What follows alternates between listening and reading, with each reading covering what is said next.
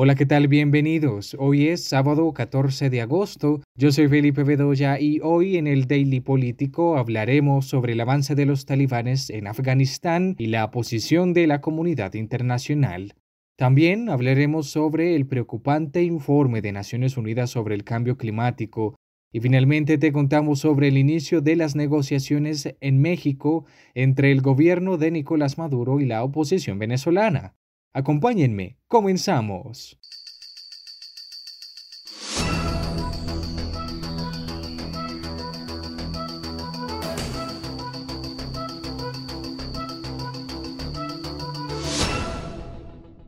El avance de los talibanes en Afganistán parece imparable y mucho más rápido de lo que se esperaba cuando la pasada primavera las tropas internacionales que mantenían a raya la milicia iniciaron la retirada definitiva tras 20 años. El grupo se ha hecho con el control en las últimas horas de Kandahar, en el sur del país, según informaron fuentes del gobierno local, esta ciudad, la segunda más grande de Afganistán con 614.000 habitantes, se ha convertido en el hogar espiritual de los talibanes y el gran feudo pastún. La caída de Kandahar se suma a una nueva victoria de las cosechadas en días anteriores, una de las jornadas de mayores conquistas de los insurgentes desde que lanzaron su ofensiva en mayo. Los talibanes también tomaron este jueves la ciudad de Ghazni, un lugar clave para acceder por carretera a Kabul, a solo 150 kilómetros, y a Herat, la tercera mayor urbe. Estados Unidos, que temen que los insurgentes se planten a las puertas de Kabul antes de los 90 días, anunció que enviará 3.000 soldados para garantizar la seguridad mientras que evacúe la mayor parte del personal de su embajada en la capital, donde solo dejará una plantilla mínima, según informó el Departamento de Estado.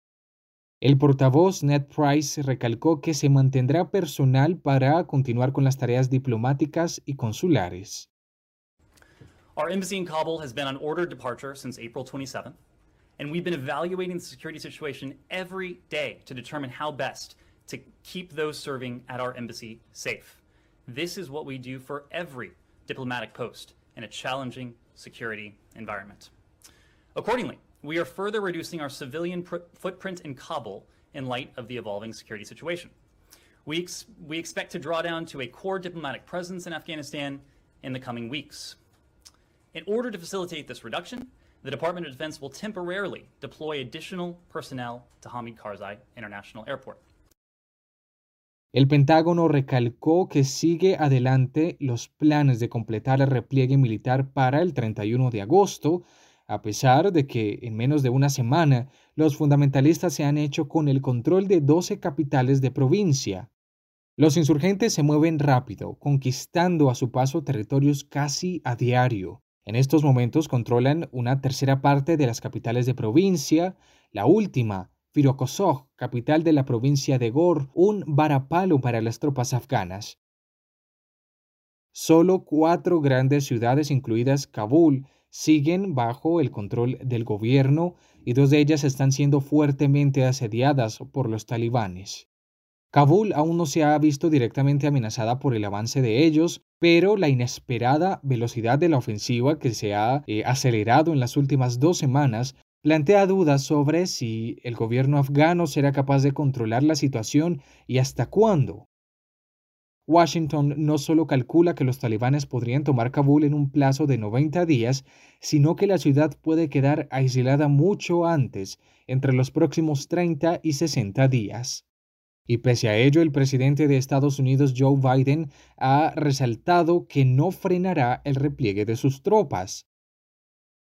En diferentes medios de comunicación internacionales se ha sostenido que el rápido movimiento de los insurgentes se debe al apoyo civil en el país. ¿Es esto cierto? Para saberlo, la periodista internacional y experta en Medio Oriente Pilar Requena lo responde. No, yo no creo que esa sea la, realidad, yo no creo que sea una cuestión de apoyo, yo creo que es una cuestión de miedo. Los talibanes eh, son mucho más violentos que los talibanes del año 96 los talibanes no respetan ningún tipo de convención de Ginebra ni ningún tipo de convención de, guerra. Ellos no hacen, en la, en, la, medida en que pueden, no hacen prisioneros de guerra. O te pasas a sus filas o eres, eh, hombre o mujer muerta. Entonces no es una cuestión de apoyo, es una cuestión de miedo y de que se sienten abandonados los afganos en estos momentos allá por donde están eh, atacando los, los talibanes. Hay que tener en cuenta también una cosa. En la parte rural ya estaba tomada en muchos eh, en mucho territorio desde hace desde hace tiempo, de, en el año 2014-2015, cuando se retiró el grueso de las tropas internacionales y también el grueso de las tropas norteamericanas, ellos empezaron a avanzar, ya llevaban avanzando también desde el 2005-2006. Eh, entonces, lo que han hecho ahora es la ofensiva sobre las ciudades que habían preparado eh, muy bien. Hay que tener en cuenta también la desmoralización eh, de las fuerzas de defensa afganas y del propio y de la propia población afgana no se esperaban que les dejasen abandonados de esta manera, incluido su propio gobierno, les ha dejado abandonados, no ha establecido una contraofensiva y una defensa clara. Es más, hace un par de días es cuando em, cambió al, creo que era el jefe militar de las eh, fuerzas especiales. Em, antes no, no lo había cambiado viéndose venir la que se veía venir. Y luego, eh, vamos a ver, Estados Unidos se ha ido sin preparar nada con ellos. Recordemos cómo se fue del aeropuerto de Bagram por la noche y sin avisar, ¿no?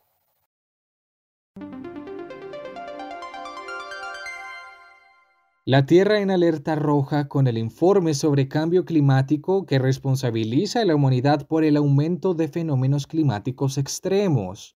Y es que ya no se trata de algo más o menos probable, sino de un hecho. El último gran informe de situación del IPCC el panel de expertos vinculado a la ONU que lleva más de tres décadas sentando las bases sobre el cambio climático fulmina el negacionismo y considera como algo inequívoco que la humanidad ha calentado la atmósfera, el océano y la Tierra, lo que ha generado cambios generalizados y rápidos en el planeta.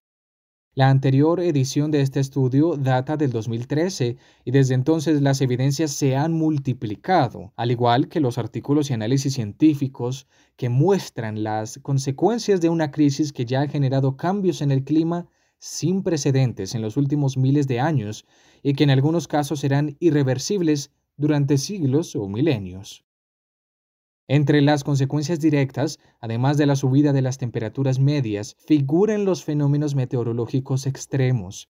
Se trata de eventos similares a las olas de calor o a las lluvias torrenciales que se están viviendo en las últimas semanas por distintas partes del mundo y que ya ha aumentado en intensidad y frecuencia debido al calentamiento generado por el ser humano, según confirma este informe. El estudio que se ha hecho público esta semana es del grupo de trabajo número uno del sexto informe de evaluación y en su elaboración han participado 234 expertos de 66 diferentes países. Los científicos han revisado más de 14.000 artículos y referencias publicadas hasta ahora para realizar su síntesis sobre los efectos físicos y los posibles escenarios en función de los gases de efecto invernadero que emite la humanidad en las próximas décadas. El Acuerdo de París, firmado en el 2015, fijó como objetivo principal reducir las emisiones para que el aumento de la temperatura global se quedara entre esos 1.5 y 2 grados, y los informes del IPCC sirven también para notificar a los gobiernos de los países sobre qué se debe hacer para cumplir con estos compromisos.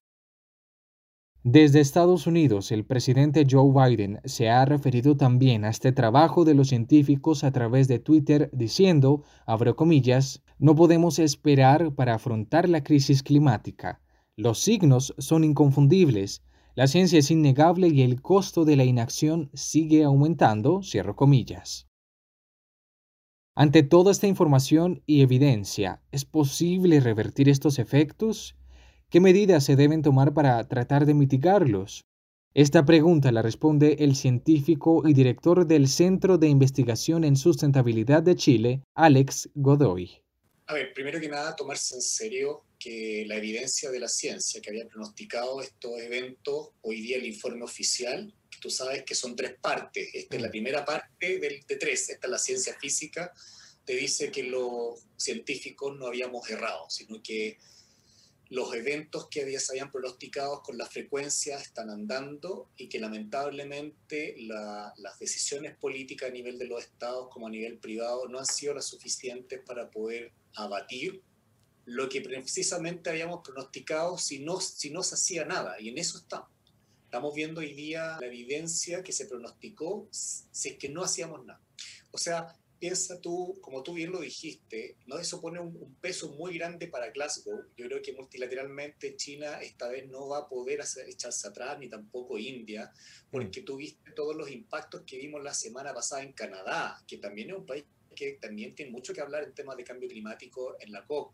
Vimos Alemania con deslizamientos de tierra, vimos China con, con inundaciones en, en, la capital de Sansou, vimos eh, eh, incendios en Grecia y en Turquía que son principalmente dantescos, o sea, gente de, de Grecia arrancando la isla grande de, de, de, Grecia, en el cual son, digamos, noticias que ellos son cada vez más frecuentes, pero que ya venían pasando en otras partes, en otros continentes. Si tú ves esas fotos satelitales de los incendios forestales en Sudamérica, te vas a dar cuenta que lo que nosotros vemos es uno o dos que aparecen en las noticias, pero esto ocurre en todos los años.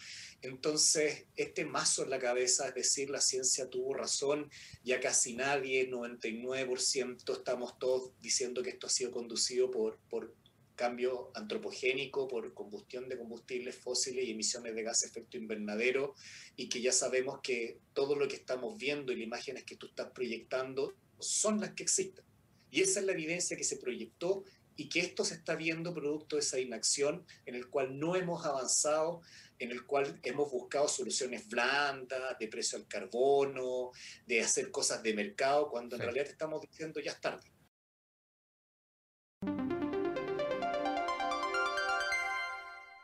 Ayer viernes se dio inicio en México al diálogo entre la oposición venezolana y el gobierno de Nicolás Maduro con mediación de Noruega. La oposición llega a México buscando condiciones para participar en un proceso de elecciones en noviembre próximo, así como por la libertad de los presos políticos y ayuda humanitaria para el país, que está sumergido en una profunda crisis económica agravada por el coronavirus. Hasta ahora, por parte de la oposición venezolana se ha confirmado la participación del opositor Enrique Capriles, quien forma parte del partido Primera Justicia, así como de Tomás Guanipa, el secretario general de la organización. También está convocado el opositor venezolano y exdiputado Stalin González, designado como uno de los representantes para esta negociación. Enrique Capriles aseguró en una rueda de prensa que el proceso de diálogo pretende ser incluyente, que permita discusiones francas en la búsqueda de soluciones. Escuchémoslo se busca que sea un proceso excluyente, todo lo contrario, pero lo que se busca también es que sea un proceso que genere resultados, que no sea otro fracaso más, que genere otra frustración más a los venezolanos. Es decir, hay que ser eficiente en el proceso. Yo en lo personal tengo, creo que el proceso no debería ser nunca un show de televisión ni para los medios de comunicación. Creo que es un proceso muy serio, estamos hablando de la la vida de millones de venezolanos y creo que eso, en la medida que sea un proceso que permita discusiones francas en la búsqueda de soluciones y no estar asumiendo posiciones porque yo tengo una cámara, creo que eso va a permitir que el proceso tenga resultados positivos y sea eh, eficiente. Por su parte, el gobierno de Nicolás Maduro busca desbloquear las sanciones económicas impuestas por Estados Unidos en su contra, el reconocimiento internacional a su gobierno y que se incorporen todas las demás opciones. Maduro había advertido en días pasados que requeriría el levantamiento de dichas sanciones internacionales, por lo cual sería una de las prioridades en la agenda de negociación. Estamos listos para sentarnos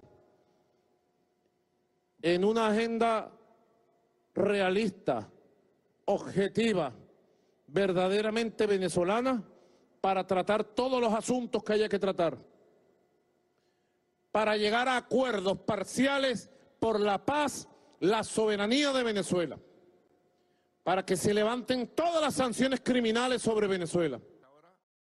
Y justo antes del inicio de las negociaciones, la saliente fiscal de la Corte Penal Internacional, Fatou Bensouda, publicó un informe en el que se confirmó que el gobierno de Nicolás Maduro cometió crímenes de lesa humanidad debido a que se comprobó que hubo detenciones y otras privaciones graves de la libertad física, las cuales deben ser investigadas por la justicia, según quedó en el documento.